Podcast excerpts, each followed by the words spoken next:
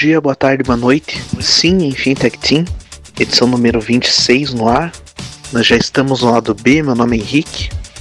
Meu nome é Anderson, estamos aí para falar o que aconteceu agora, praticamente exclusivamente na WWE, porque nós tivemos os Stomping Grounds acontecendo no último domingo, nós tivemos o Monday Night Raw, nós tivemos o SmackDown, nós tivemos o NXT, e tem coisa para falar de todos esses, esses eventos, né, Henrique?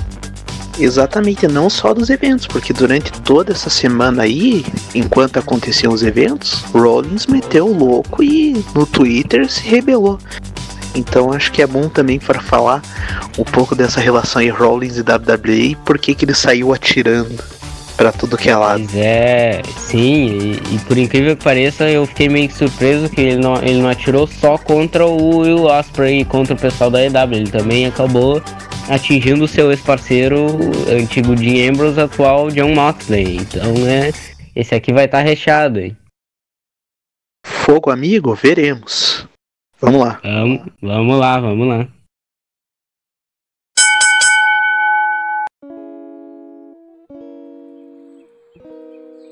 Para começar esse lado B não podia ser outro, né, Anderson?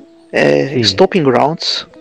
É, eu poderia dizer que público e crítica chegaram ao mesmo consenso, né? Não botaram sim, muita sim. fé, não botaram muita fé e acabaram achando que que no fim das contas não foi tão ruim, mas longe de ser algo algo realmente útil, algo realmente é, compreensível de se ter. Sem mais delongas, vamos aos resultados. Primeiramente, no pré-show, nós tivemos Drew Gulak derrotando Diniz e Akira Tozawa. Pra mim, surpreendeu, Anderson. Realmente, é, eu não esperava, eu achava que o Nese ia manter assim, o reinado dele, porque para mim estava sendo um reinado, apesar de eu não estar tá acompanhando é, com tanta frequência o 205 Live, eu achava que o reinado dele estava sendo. Um, estava num nível bom até, mas a WWE optou por dar pro Drew Gulak, primeiro título dele na WWE, primeiro título, primeiro reinado dele de Cruiserweight Champion. Então eu fico meio interessado nisso.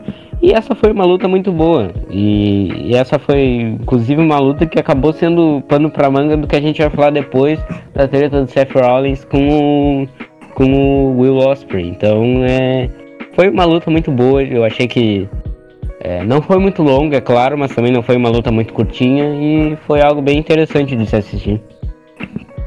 Sim, sim. A única coisa que eu, que eu fiquei meio contrariado é que realmente nem a WWE tá acreditando tanto no Show 5 Live, porque para botar essa luta de pré-show com um card questionável, digamos assim, como foi o Stopping Grounds, é, realmente me impressionou. Mas enfim, seguindo. No pay-per-view em si, a primeira luta foi já pelo Raw Women's Championship e a Becky Lynch derrotou a Lacey Evans com o Disarm Her. E Olha, me surpreendeu, me surpreendeu ela ganhar com uma certa facilidade e também de ser a luta que abriu o show. É, realmente tinha algo maior a ser planejado aí, né? É, é, realmente eu fiquei bastante surpreso, porque para mim a Becky Lynch chegou num patamar que ela geralmente não, não vai ver ela abrindo o show, a menos que tenha algum evento no mesmo dia, algum, sei lá, um Super Bowl da vida no mesmo horário, e aí tu vai deslocar ela pro, pro primeiro horário para a luta dela ser mais assistida e tal. Mas eu fiquei, eu fiquei bastante surpreso quando eu vi o pay iniciando já com a entrada dela e a luta com a Lacey Evans.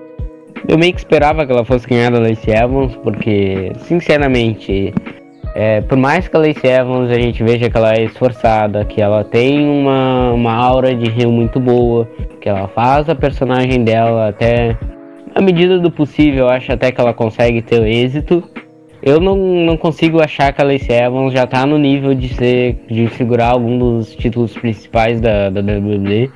Pelo fato de que como wrestling, para mim, ela ainda tá muito verde, ela ainda tá. Ela ainda não, não amadureceu, ela ainda não evoluiu muito.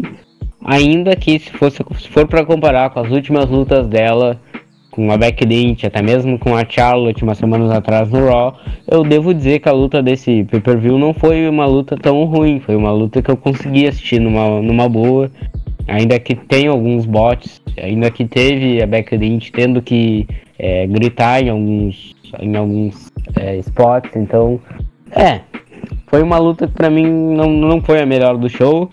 Não foi também a pior, se é que teve uma pior em si. E foi uma luta para passar tempo, na verdade, e a gente vai ter o reinado da Backlink se estendendo um pouco mais de tempo. E, e, a gente tem um Extreme Rules aí, mas isso aí a gente acha que vai tocar mais tarde. Pois é, e realmente, além de concordar com, com todas as sessões, é, me espanta um pouco a Lacey Evans é, empurrarem tanto ela pro, uh, como desafiante, é, passar na frente de um monte de gente que está em um bom tempo e custa acreditar, custa acreditar, porque assim, eu não acho a Lacey Evans tão ruim no ringue, mas quando você bota, por exemplo, com, uma, com a campeã uh, lutando seguidamente, vai lutar no Extreme Rules, e assim, não vai fazer bem para ninguém. Vai queimar ela e vai queimar a audiência também, porque estraga o reinado da Becky Lynch, é, você estraga a carreira da Lacey Evans, porque não tem uma construção, não tem uma construção. Eu acho que é, é diferente você fazer isso, por exemplo, com uma Ronda Rousey. Ronda Rousey tem histórico do UFC, ela já tinha uma luta na WrestleMania. Aí Sim. é um caso específico. Agora, fazer dessa exceção uma regra é, é complicado. E é fora que a WWE tem outras, milha... outras várias wrestlers femininas de muita qualidade, tanto no Raw quanto no SmackDown, já que agora a WWE tá nem aí qual a brand a pessoa é. Mas a gente tem a Ember Moon, que tá por uma oportunidade, a gente tem a nossa é, Asuka, que foi para fazer tag 5 com a Kairi Sane, e eu não sei mais o que, que aconteceu, porque nunca mais vejo aparecer. Então a gente tem gente, a gente tem na Naomi, não é por falta de gente, é por insistência da WWE mesmo. Sim, exatamente. A gente pode citar a Natália, a gente pode citar é, pessoal do NXT. Tem pessoal do NXT atualmente que tá melhor que a Lacey Evans. Eu acho que uma Yoshirai poderia ser, Sim. uma Shayna Baszler poderia ser. É, e, e vai me insistir com Lacey Evans, então custa acreditar, custa acreditar. Uma vez ou outra, isolado, tudo mais, compreensível. Agora ficar todo mês insistindo e colocar só a Backlink Lace Evans, vai cansar todo mundo. Não vão vencer a gente pelo cansaço, pelo contrário. É, prosseguindo, Kevin Owens e Sami Zayn derrotaram The New Day. Essa luta aqui não esperava nada e também não teve nada de especial. É, realmente. É, não, não era a luta que me deixava mais animado nesse pay-per-view ainda que eu goste bastante dos quatro, dos quatro integrantes, das quatro pessoas envolvidas. Eu já esperava que Kevin Owens e Sami Zayn fossem sair os vencedores dessa luta, porque não tinha muito sentido o New Day ganhar. E sinceramente, me pareceu uma luta para passar o tempo e para colocar no para colocar que esses wrestlers tiveram uma luta e dar o dinheirinho do por participação, dar o cachê deles. Porque são caras de qualidade e estão nessa rivalidade sem sentido algum a gente teve a sequência disso no SmackDown e eu achei, é, sinceramente, totalmente desnecessária. Eu não, eu não vejo motivos para a WWE seguir com, com essa rivalidade. Eu não vi motivos para a WWE reunir novamente é, Kevin Owens e Sami Zayn. Para mim, os dois eram para ficar separados em brands separadas, porque é algo que desgasta com o tempo. E se a WWE seguir insistindo nisso, uma hora vai desgastar, porque é toda hora isso. E é, é, é, isso, eu não. Eu já esperava que o Kevin Owens e Sami ganhassem. Foi uma luta que pra mim é. Não foi uma luta ó, que eu vou dizer que foi ruim, mas não foi uma luta muito boa também. E é, foi a luta para passar o tempo e falar que eles lutaram para ganhar o cachê. Essa é a minha opinião, pelo menos. É, eu não consigo nem ver um, uma possibilidade dessa luta envolver, por exemplo, uma rivalidade longa em que Big E faz o heel turn. Nem isso, nem isso não, eu consigo não, imaginar. Não, não, nada disso. Bem, a próxima luta talvez tenha sido a surpresa da noite e, a meu ver, a melhor luta da noite, que foi Ricochet derrotando Samoa Joe e ganhando o United States Championship. Eu acho que surpreendido por dois motivos. Primeiro, deram uma luta boa ambos. Eu acho que ficou interessante ver como eles deixaram acontecer a luta. E segundo ponto, de dar esse cinturão ao Ricochet. É, me parece que já era meio planejado botar Samoa Joe na rota do, do WWE Championship. É, até entendo por que, que ele perdeu esse cinturão, mas ser o Ricochet o cara a assumir esse cinturão me surpreendeu bastante. Eu acho que isso aí ficou muito, muito legal. Você, Anderson? Sim, foi, surpre foi surpreendente. A surpresa principal para mim é que deixaram o Samoa Joe lutar por mais do que 3 minutos no pay-per-view. Isso para mim foi muito surpresa. Eu fiquei. Quando a luta atingiu 3 minutos, eu fiquei, ó, é quase um recorde do cara no, no main roster. Ou pelo menos nos últimos 6 meses. Mas, sinceramente, é uma luta muito boa. Gostei bastante. Acho que tanto o Ricochet quanto o Samoa Joe. Bem, a gente já sabe da qualidade deles muito antes da WWE, então a gente sabe do que eles são capazes de fazer, de capazes de entregar, e eles entregaram algo muito bom para um tempo razoável, não foi uma luta muito longa, mas longe de ser uma luta curta que ambos estão acostumados. É, sobre o Samoa Joe, já vou entrar aqui na. Um, não vou entrar totalmente, mas já vou comentar que eu não sou é, totalmente favorável a ele é, seguir, começar uma rivalidade pelo WWE Championship. Assim como eu não sou pela Alexa Bliss com a Bailey, e eu já expliquei esses motivos diversas vezes e vou explicar aqui depois na parte do Kofi novamente. E o reinado do Ricochet eu fico bastante feliz com isso, porque ainda que seja uma surpresa e eu não, não achava mesmo que a WWE considerava que ele tivesse preparado para já ganhar esse título, eu acho que vai ser um reinado bom. A gente nessa segunda a gente já teve uma luta dele com o AJ Styles no Monday Night Raw e para mim foi uma luta muito boa, fantástica. Para mim foi talvez o highlight do Raw dessa semana, ao lado de, de uma outra aparição. Então, é, realmente eu fico feliz estou bastante animado pro reinado do Ricochet. E eu espero que a WWE faça o United States Championship ter bons reinados, porque a última sequência não é nada boa. Desde que o Dolph Ziggler abdicou do título, a gente tá tendo uma sequência péssima. E eu achei que o Samoa Joe ia ter um reinado bom, mas acabou que concentraram demais naquela rivalidade horrível com o Rey Mysterio. Não por, por, rivalidade horrível pelos dois, mas sim pela maneira que foi construído e pela maneira que as lutas aconteceram, sendo de um, dois minutos. E então eu, eu espero que a WWE dê uma oportunidade de verdade pro Ricochet com esse título. A próxima luta foi Daniel Bryan e Rowan mantendo cinturões contra o Heavy Machinery.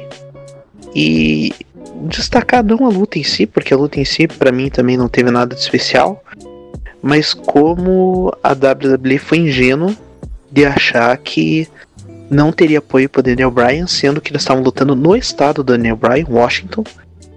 E, cara, o apoio pro Daniel Bryan chegou ao ponto do pessoal vaiar o Heavy Machinery. É, Sim. Por um momento foi engraçado, eu achei, eu achei hilário o que aconteceu. Mas pensando bem, eu tô, tô imaginando aqui que, que é capaz de dar uma louca e enterrar o Heavy Machinery por conta de uma culpa que não é deles. Pois é, né, cara? Agora que tu falou, eu fiquei pensando nisso. É, o Daniel Bryan foi muito ovacionado no, no domingo no pay-per-view. E terça-feira no SmackDown eu também, é, também percebi isso, que os caras começaram a cantar o nome dele e começava Daniel Bryan, Daniel Bryan. E tipo, algo óbvio que vai acontecer, porque não importa se o cara é rio ou não, ele tá na casa dele. E tipo, Daniel Bryan não é naquele rio no estilo Elias que fica falando besteira é, e bobagem sobre os negócios para fazer com que a crowd fala mal dele. É um rio diferente. E eu fiquei bastante talvez um pouco um sentimento misto em relação a isso, porque Heavy Machinery eles não merecem ser enterrados por uma coisa dessa. A gente teve luta deles novamente no nessa semana no, no Raw e no não no SmackDown, que eles fizeram um tag team com uma 8-man tag team match Heavy Machinery e The New Day contra Sami Zayn, Kevin Owens, Daniel Bryan e Eric Rowan. E eu achei que foi uma luta até um pouco interessante, ainda que o SmackDown não, não tenha de encher os olhos. Não foi uma luta de encher os olhos essa também no pay-per-view, mas é, foi algo para passar o tempo e fico feliz que pelo menos o SmackDown ainda tem um resquício de tag team nele. Pois é, deu uma, deu uma reavivada com, com essa semana aí, tanto só essa luta aí do Raw quanto, quanto no SmackDown também. Tivemos algumas lutas ali, deram espaço para as tag teams. De Usos, que estava meio sumido, apareceu. É, ficou interessante, achei, achei bacana. É... Tá na hora de reviver, né? Porque não, não dá. Não dá uma companhia do tamanho da WWE não, não ter uma tag interessante nas duas brands. Sim, sim. E tempo é o que não falta para colocar elas em ação, né? Porque realmente, você ter 3 horas de Raw, ter 2 horas de SmackDown e não conseguir aproveitar o plantel feminino, apoiar o, o, a divisão do Tag Team e ficar nos mesmos caras e usar o Kofi Kingston por, sei lá, se juntar tudo dá quase 2 horas de Kofi Kingston, é quase 2 horas de Seth Rollins. Então, pô, pelo amor de Deus. 3 horas de é... Shane McMahon. Exatamente, sabe? Se juntar todo mundo aí, é, ficou 5 horas para 20 pessoas. Pare, pelo amor de Deus. É, daí a gente teve Bailey derrotando a Alexa Bliss. Uh, e aqui me espantou um pouco também, porque é um final que ficou aberto, mostrou que vai continuar e de fato isso foi concretizado é, pelo, pelo SmackDown seguinte. É, assim, também não, te, não foi uma luta ruim, mas não foi uma luta boa, não, não ficou com muita cara de pay-per-view, sabe? Sim, pareceu uma luta de, de Raw e de SmackDown mesmo. É, eu não, eu não tava com expectativa muito alta para essa luta, ainda que eu goste da, das três envolvidas se contar Nick Cross por fora. Achei que o final da luta foi muito estranho também, da maneira que ocorreu. É, por mais que a gente saiba que vai, é, vai continuar no Extreme Rules, por causa que a Nick Cross ganhou na terça-feira tudo mais. Não foi um final que pra mim me pareceu bom, eu não gostei na hora que eu vi. É, eu gosto muito da Alexa Bliss, eu acho que a Alexa Bliss é uma pessoa maravilhosa, uma wrestler maravilhosa para ganhar o título e tudo mais. Só que eu ainda não consigo engolir o wildcard tão bem quanto a maioria dos fãs de wrestling consegue. Eu não consigo ficar tão feliz de ver a Alexa Bliss do Raw enfrentando alguém do SmackDown pelo título principal do SmackDown. Eu não consigo ficar muito feliz de ver o Samoa Joe, que é alguém do Raw, enfrentando alguém principal por um título principal do SmackDown. É algo que eu não consigo encaixar totalmente nessa na minha mente. E eu percebo que essa regra do wildcard ela já está sendo totalmente esquecida. Porque eu me lembro de quando ela iniciou, que a gente comentou aqui, que tinha um limite de quatro pessoas que poderiam fazer. ficar transitando entre as brands e tudo mais. Eu lembro que a gente comentou, ó, oh, até pode ser interessante para desenvolver algumas rivalidades, etc. Mas acabou que para mim o, o Wildcard ele matou o SmackDown. Porque, como o Henrique falou, fica muito concentrado nas mesmas pessoas. E é sempre nos mesmos principais. E, e, é sempre de coisa que já ocorreu no Raw. E aí tu faz o Shane McMahon, por exemplo, ele fica meia hora no Raw num segmento com Roman Reigns. Aí chega no SmackDown ele fica mais meia hora num segmento com o Demis. Então, para mim é uma coisa que não, não, não encaixa, não, não tá ficando, não tá ficando bom. E voltando a falar sobre a luta das meninas, realmente não foi uma luta muito boa. Acho que foi melhor um pouco do que Becky Lynch e Lacey Evans, porque as duas são é, melhores do que são um encaixe talvez melhor do que Becky Lynch e Lacey Evans. E para mim a rivalidade vai seguir, não tô muito animado para essa rivalidade em si, ainda que eu seja fã da Alexa Bliss. E Henrique, o que tu tá indicando é que a gente vai ter, eu acho, uma turno da Alexa Bliss na Nick Cross.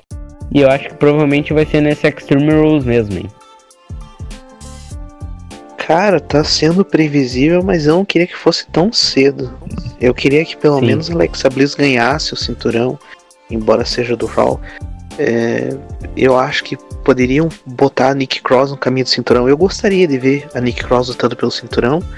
E o único caminho que eu vejo a curto prazo é com a Alexa Bliss sendo a campeã. Senão vai ficar nessa rivalidade que eu tenho um certo receio da WWE não levar ela a lugar nenhum. É, é possível, é possível.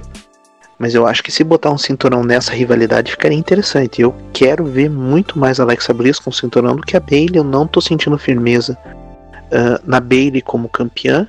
E isso não é nem culpa dela. É culpa do Sim. que estão fazendo com ela, porque desde que ela ganhou o cinturão também não teve nada de, de expressão, sabe? Teve no máximo, no máximo se dá para dizer com um bom momento, foram faíscas com a Becky Lynch quando cada uma apresentou seu cinturão. Uh, fora isso, nada. Nada. Acho que. Acho que muito do que você disse tem razão, porque embora SmackDown não seja pior do que o Raw, eu acho que o SmackDown ainda é um pouquinho melhor que o Raw, mas pega esse desgaste, ainda mais uma semana como foi essa. De ter um pay-per-view longo e cansativo, de você ter um Raw que não acrescentou muita coisa, E você chega na terça-feira, nessa maratona, já, já exausto, já não querendo ver mais nada. E não aguenta mais o Shane McMahon de novo, ainda que eu gosto dele, também não tô aguentando. É, você não aguenta ver o Kofi Kingston sendo super utilizado uh, e me incomoda essa super exposição sem ter um fim é, efetivo. Me lembra muito, por exemplo, o Alberto Del Rio, quando tinha o Raw Super Show e ele aparecia muito no Raw e pouco no SmackDown, aquele cinturão começou a não ter validade. É, então realmente o wildcard, assim, é, jogaram pro alto. Eu já não tô, eu já não tô mais crente que há duas brands. Eu já não consigo mais falar é. do Raw e do SmackDown. Infelizmente, é, juntaram, juntaram e fizeram de conta que ninguém viu a bagunça. É, foi basicamente isso. Bem, reta final de pay-per-view. Nós tivemos Roman Reigns de, é, derrotando Drew McIntyre numa luta que, a meu ver, ficou melhor que na WrestleMania. Eu acho que foi uma luta. Deveria ser feito isso na WrestleMania. E novamente com sendo destaque alguém que não tá na luta, que é o Shane McMahon. Eu acho que o principal destaque ficou com, com o Shane, como uma figura que, que interrompia, figura que quer sair por cima. É, fora isso, também não vi sentido nenhum a luta.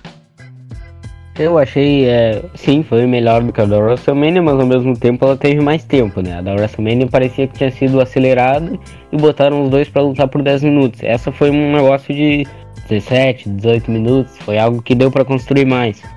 Mas ainda assim é, é, uma luta que eu já tinha dito, é, é, totalmente irrelevante isso. Essa rivalidade do Roman Reigns com o Shane McMahon é, chega a dar vergonha, porque não faz o menor sentido que ocorra. Eu até agora não entendo o motivo, se é porque o Roman Reigns desrespeitou ele apareceu no Raw uma vez, sendo que todo mundo tá fazendo isso e os outros não estão entendendo a rivalidade também. Então, é, pra mim, é, não, não tá tendo sentido nenhum essa rivalidade entre Roman Reigns e Shane McMahon. Bom, eu, vocês já sabem, eu não sou muito fã do, do Shane McMahon. E pra mim quer dizer muita coisa quando alguém como o Henrique, que sempre defende Shane McMahon, tá aqui reclamando também de, da, da exposição, da overexposição dele, que é, que é toda semana, é, sei lá, é 40 minutos do Raw pra ele, mais 40 minutos do SmackDown, o cara parece estar tá sempre na minha tela. E por mais que eu não odeie, eu não aguentaria nem alguém como um Seth Rollins ou um John Cena, que eu sou fã, na minha tela por tempo. Não, não, não, não tem porquê, não tem sentido para isso. A WWE tem um plantel bem grande, um plantel bem vasto de gente de qualidade e parece que não. Ah, essa luta para mim ah, foi, foi melhor que a do WrestleMania, mas isso não significa que tenha sido muito boa também. O, a penúltima luta do pay-per-view foi Kofi Kingston derrotando Dolph Ziggler na Steel Cage. É, com um final também que, que, assim, é um negócio que a gente sempre imaginava, né? Por que, que alguém simplesmente, quando a porta é aberta, não se joga? E foi mais ou menos o que o Kofi fez, né? O Kofi tava perdendo, o Dolph Ziggler tava saindo pela porta, ele simplesmente se atirou entre as cordas e chegou no chão primeiro. É, tirando esse final, digamos assim, único, eu não lembro de ter visto outro desse nível. É, realmente é, foi uma luta, acho que gostei bastante. Eu acho que não entendo a razão de ser o Ziggler, mas a luta em si foi boa. E acho que acho que, assim, não dá para colocar que foi uma rivalidade boa, acho que essa rivalidade já tá encerrada até pelo que aconteceu no SmackDown, mas dá para dizer que se fechou, fechou bem. Ficou em alta e, e, e mostrou um encerramento assim que, que ficou bom, Sim. dá para colocar na história. É, agora, fora isso, também nada, também nada novo sob o sol, né? Nada, nada revolucionário, nada longe disso. É, é, foi melhor que a luta deles no, no, no evento da Arábia algumas semanas atrás, no Superstar Showdown. Mas ainda assim, não, não para mim, longe de ter sido algo de encher os olhos. É, realmente, o final foi interessante, por, por isso que tu falou e tudo mais. É, mas é, não, não, não, não me deixou tão contente assim essa luta. Achei que o, que o Dolph Ziggler voltou é, apenas para perder e tá, eu já esperava isso, mas eu gostaria que tivesse sido um pouco diferente, talvez a rivalidade. Mas espero que esse tenha sido o capítulo final e ao que parece foi, já que a gente vai ter daqui para frente é Samoa Joe com Kofi Kingston. Anderson, antes da gente pular pro main event, é na lata. qual pay-per-view foi melhor? Super Showdown na Arábia Saudita ou Stomping Grounds? Ah, eu acho que. Olha, eu senti mais vergonha, vergonha alheia no, no, no Superstar Showdown por causa daquele meio evento entre Undertaker e Goldberg. Então eu vou ir no, no Stomping Grounds. Mas os dois, para mim, tiveram nota irrisória. eu tô achando que no geral, não só dessa questão, mas no geral, o Stomping Grounds foi um pouco melhor também, embora não tenha a mesma pompa é, que teve o show na Arábia Saudita. Acho que no geral, se a gente olhar as lutas, se a gente olhar como foi, eu acho que ficou um pouco melhor organizado. É, indo para o meio evento do Stomping Grounds, a gente teve Seth Rollins derrotando Baron Corbin, mas duas questões aí. Primeiro, criou-se tanta expectativa para saber quem que seria o árbitro especial e Baron Corbin chama nada mais nada menos que Lacey Evans. É, obviamente ajudando Baron Corbin é, com uma espécie de vingança da Becky Lynch e no momento que a Lacey Evans dá um low blow, dá um golpe baixo, a Becky Lynch aparece, uh, acaba com a Lacey Evans, aí vem um árbitro de verdade e o Seth Rollins ganha. É, que main event, xoxo. Que main event é fraco, sem graça. É, foi um negócio. Foi um negócio que teve muita mais cara de Raw do que efetivamente pay-per-view, porque eu olho isso mais, isso mais como promover o Extreme Rules do que efetivamente promover o próprio pay-per-view, que é uma confusão geral. Realmente, não foi uma luta de encher os olhos e a gente já sabia que ia ser, que não ia ser, porque, bem, por mais que Seth Rollins seja bom e tudo mais, o Baron Corbin não é tão bom assim quando a gente avalia só as qualidades dele em ring, ainda que ele saiba fazer muito bem o papel dele. E realmente, eles colocaram nas últimas semanas uma expectativa tão grande nessa questão do, do juiz. É, fizeram todo uma. uma dando a entender que talvez poderia ser alguém como Paul Heyman. A gente chegou a falar em Paul Heyman. Tinha a possibilidade de Brock Lesnar pelo casting. Então, tinha inúmeras oportunidades e a WWE colocou a Lacey Evans eu meio que entendi até, mas é, não, não gostei. Eu acho, achei desnecessário. Eu não sou muito fã da WWE trazer casais para o seu show semanal assim. E acho que eles estão fazendo muito essa questão de Seth Rollins e Becky Lynch. E vai ter uma hora que o público não vai aguentar. Por mais que os dois não terminem seu namoro, e eu torço que não terminem mesmo. Mas ainda assim vai ter uma hora que o público vai achar chato. É, acho que escolheram uma rivalidade ruim para fazer isso, porque tanto Becky, é, tanto Baron Corbin quanto Lacey Evans, em primeiro lugar, se tu quer fazer uma rivalidade de casal, não coloca um casal que não é na realidade.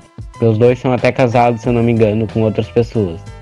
Mas e ainda assim tu faz de um jeito que tanto a Lacey Evans quanto o Baron Corbin é, eles já perderam para Seth Rollins, já perderam para Lynch, aí tu faz toda uma luta novamente no Extreme Rules. Não é algo que me agrada, não, eu não fiquei muito feliz com isso não. Ainda que eu seja um grande fã de tanto de Seth Rollins quanto de Becky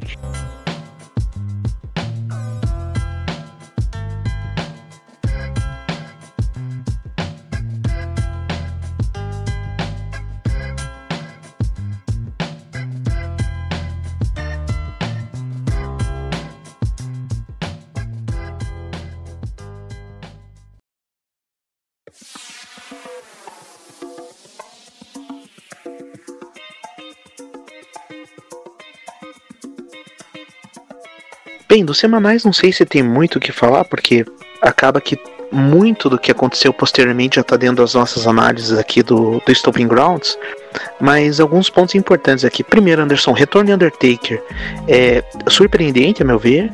É, não esperava por isso e botar ele no Extreme Rules fazendo tag team com Roman Reigns contra Drew McIntyre e Shane McMahon é, me surpreendeu bastante. Único motivo que eu vejo isso promover The Undertaker e Shane McMahon para o SummerSlam. E eu não sou contrário a isso, não. Eu gostaria de vê-los. Eu acho que eles têm potencial de fazer uma luta boa. É, Shane McMahon eu acho que conseguiria carregar Undertaker, porque ainda tem.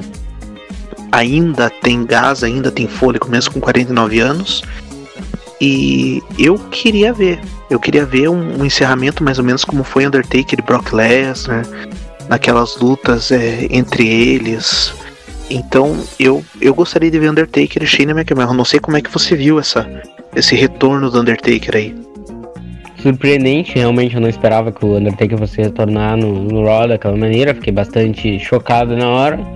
Mas é, a gente vai ter essa luta no Extreme Rules agora, ele ajudando o Roman Reigns, e é o que tudo indica, realmente a gente vai ter uma luta no SummerSlam, possivelmente, e deve ser com o Shane McMahon. É, acho que a luta pode ser boa se for tiver menos que 10 minutos. Se chegar em 10 minutos, já vai estar tá, o Undertaker vai estar tá caído no ringue. Mas ainda assim, eu acho que não, não sei até que ponto eu gosto de uma possível luta entre eles, porque a gente já teve, mas não é não é algo que eu sou totalmente contrário também. Bem, no, no Raw também, pós o Stomping Grounds, a gente teve a. A gente teve marcado pro, pro Extreme Rules Seth Rollins e Becky Lynch defendendo o cinturão contra Baron Corbin e Lacey Evans. É, Winner Takes All. E é um last chance que eles estão chamando, né? Uma última chance de Baron Corbin e Lacey Evans pelos cinturões. É, realmente, acho que você já disse agora há pouco, mas realmente é, não tem muito mais o que falar, né? O que, que, que, que dá para esperar dessa luta a não ser uma derrota de Baron Corbin e Lacey Evans e os dois queimados à toa? É, eu concordo exatamente com o que tu disse. Não tem muito o que esperar. Eu acho que os dois vão ser queimados à toa. E a gente vai ter o Seth Rollins e a Becky Lynch saindo desse Extreme Rules por cima. Mas não tem muito o que falar mesmo. Aham. Uh, Bailey e Alexa Bliss é uma rivalidade que segue firme. Nick Cross conseguiu uma vitória contra Bailey. E e com isso garantiu que Alexa Bliss tivesse mais uma oportunidade pelo cinturão no, no Extreme Rules. É, vão estender essa essa field aí pelo menos para mais um pay-per-view, talvez dois. E você vê alguma desafiante no futuro próximo ou vão ficar nesse nesse lenga-lenga entre as três aí? Olha, eu, eu gostaria de que a envolver a Ember Moon nessa contra Bailey, porque eu acho que até mesmo se o objetivo for um SummerSlam, eu acho que seria espetacular. E eu não, e eu, eu para mim, eu acho que a minha favorita do SmackDown, se a gente for ver o plantel inicial, o plantel de cada uma das brands, fica entre Ember Moon e Asuka. Então eu acho que vai dar. Eu gostaria de ver Ember Moon no meio dessa, dessa rivalidade. É, bem, um destaque que eu gostaria de dar é Maverick como wrestler do Sim. buscando ainda o cinturão 24/7, que ele conquistou só uma vez. Ertrude já é, com oito, oito reinados já com esse oito cinturão. Reinados. Oito reinados. Quem diria? Pouco tempo e já já teve tanta mudança aí. E eu tô gostando bastante. Eu acho que dá para forçar uma rivalidade Arthur Maverick, que talvez seja uma das melhores coisas que a WWE tá fazendo ultimamente, ainda que seja o cinturão menos importante.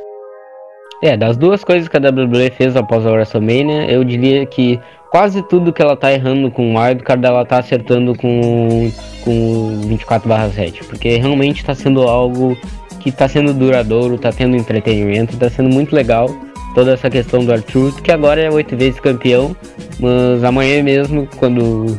Amanhã mesmo, no sábado, com um evento, sei lá, ele já pode estar no nono ou no décimo reinado dele. Exatamente. É, a gente sempre fala, Arthur é o campeão até o fechamento dessa edição, então não sabemos se é. mudou ao longo do, ao longo do tempo. Uh, e acho que para fechar, Anderson, vamos pro lado sombrio, que pra, a meu ver é o melhor da semana.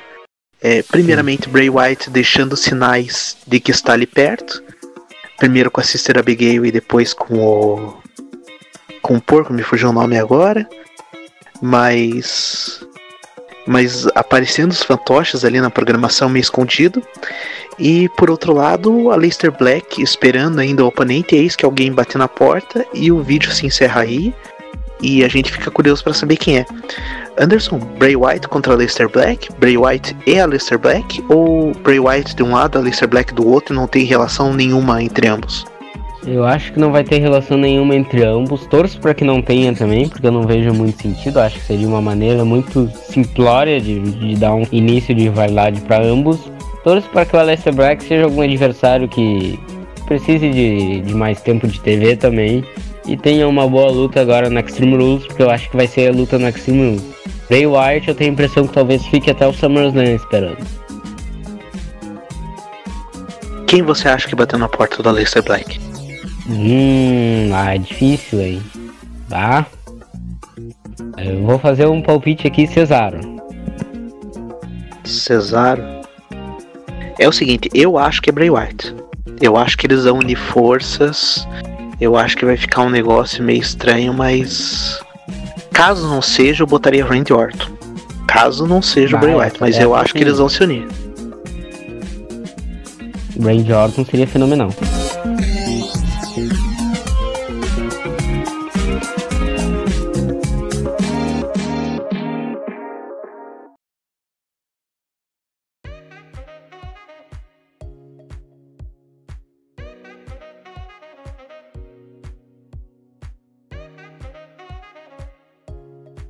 Anderson, para fechar a edição de hoje, é, a gente tem que falar porque não tem outro jeito, né? Rollins no Twitter aí levantando a bandeira da WWE como melhor empresa do mundo, melhor, talvez não melhor empresa, acho que é bom usar o termo específico que ele usou, melhor pro wrestling do mundo. É, falou que não tinha ninguém melhor, tudo mais. E Osprey atendeu o chamado, falou: Eu estou vivo.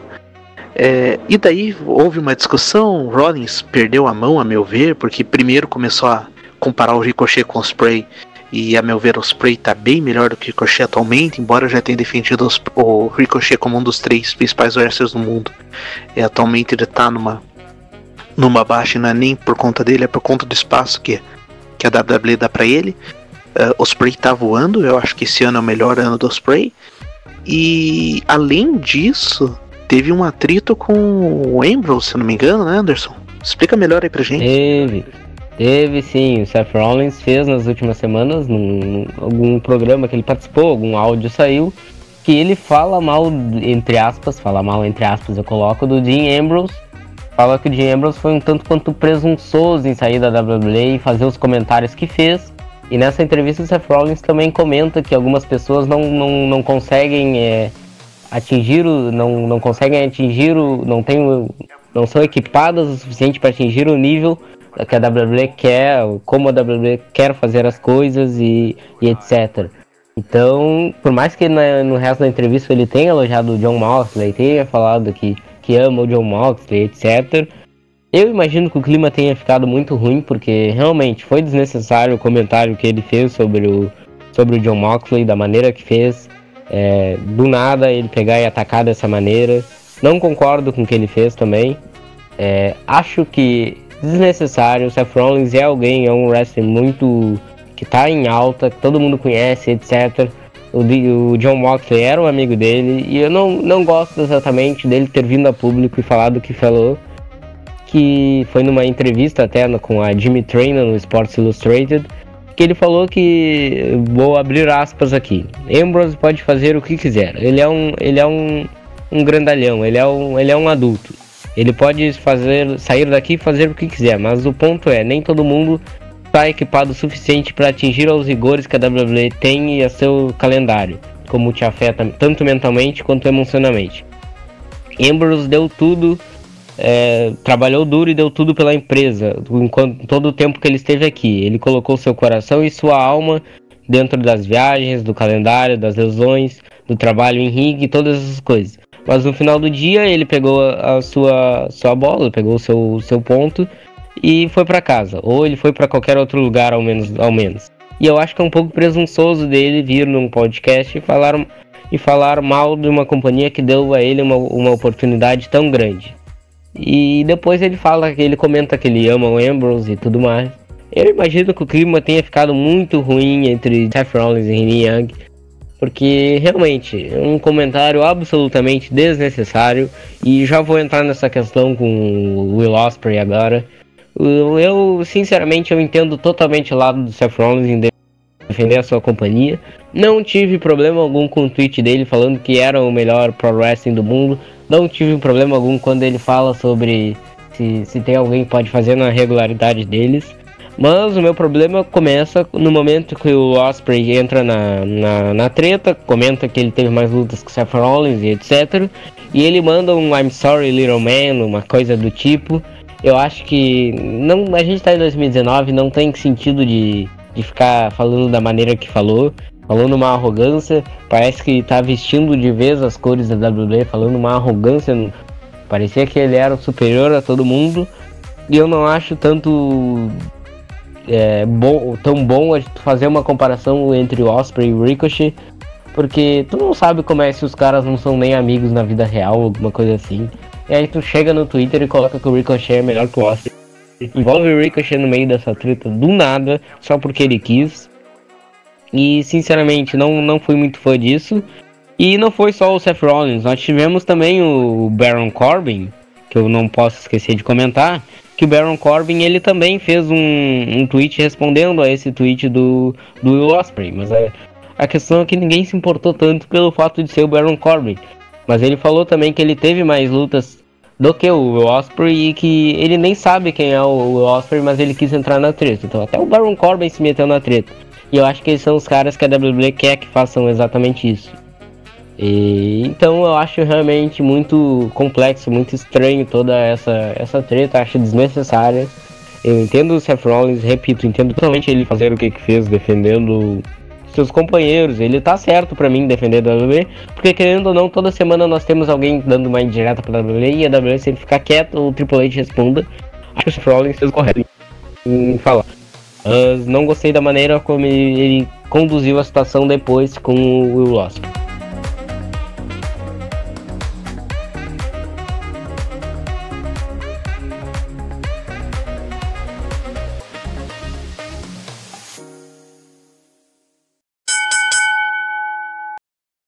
Bem, por hoje é só, espero que tenham gostado. Lado bem um pouquinho maior, porque realmente a WWE fez muita coisa essa semana. Anderson, mais uma vez, muito obrigado. Uh, muito obrigado, Henrique. A semana realmente teve muita coisa na WWE. Não esqueçam das nossas redes sociais, no Twitter, arroba Team, minha conta pessoal é arroba Anderson101, a do Henrique é arroba Henrique aquele, nosso Facebook, facebook.com.br Team. Então vocês já sabem, deixem seus recados, dúvidas, perguntas, é, coisas para a gente discutir, tópicos, a gente está sempre disposto e aberto ao, à participação de vocês. Exatamente, vamos conversar aí sobre o wrestling.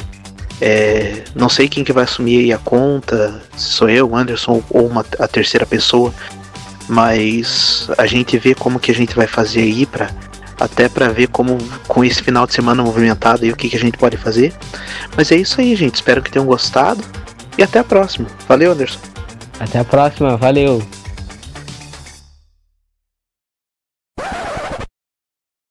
Caramba, a WWE acabou de fazer um anúncio.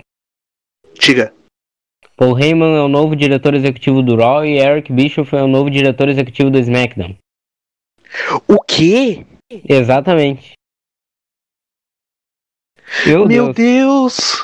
Deus. Eu tô animadíssimo. Paul Heyman pro Raw, Eric Bischoff pro SmackDown. Cara, genial, genial, genial, genial, genial, genial, genial. Genial.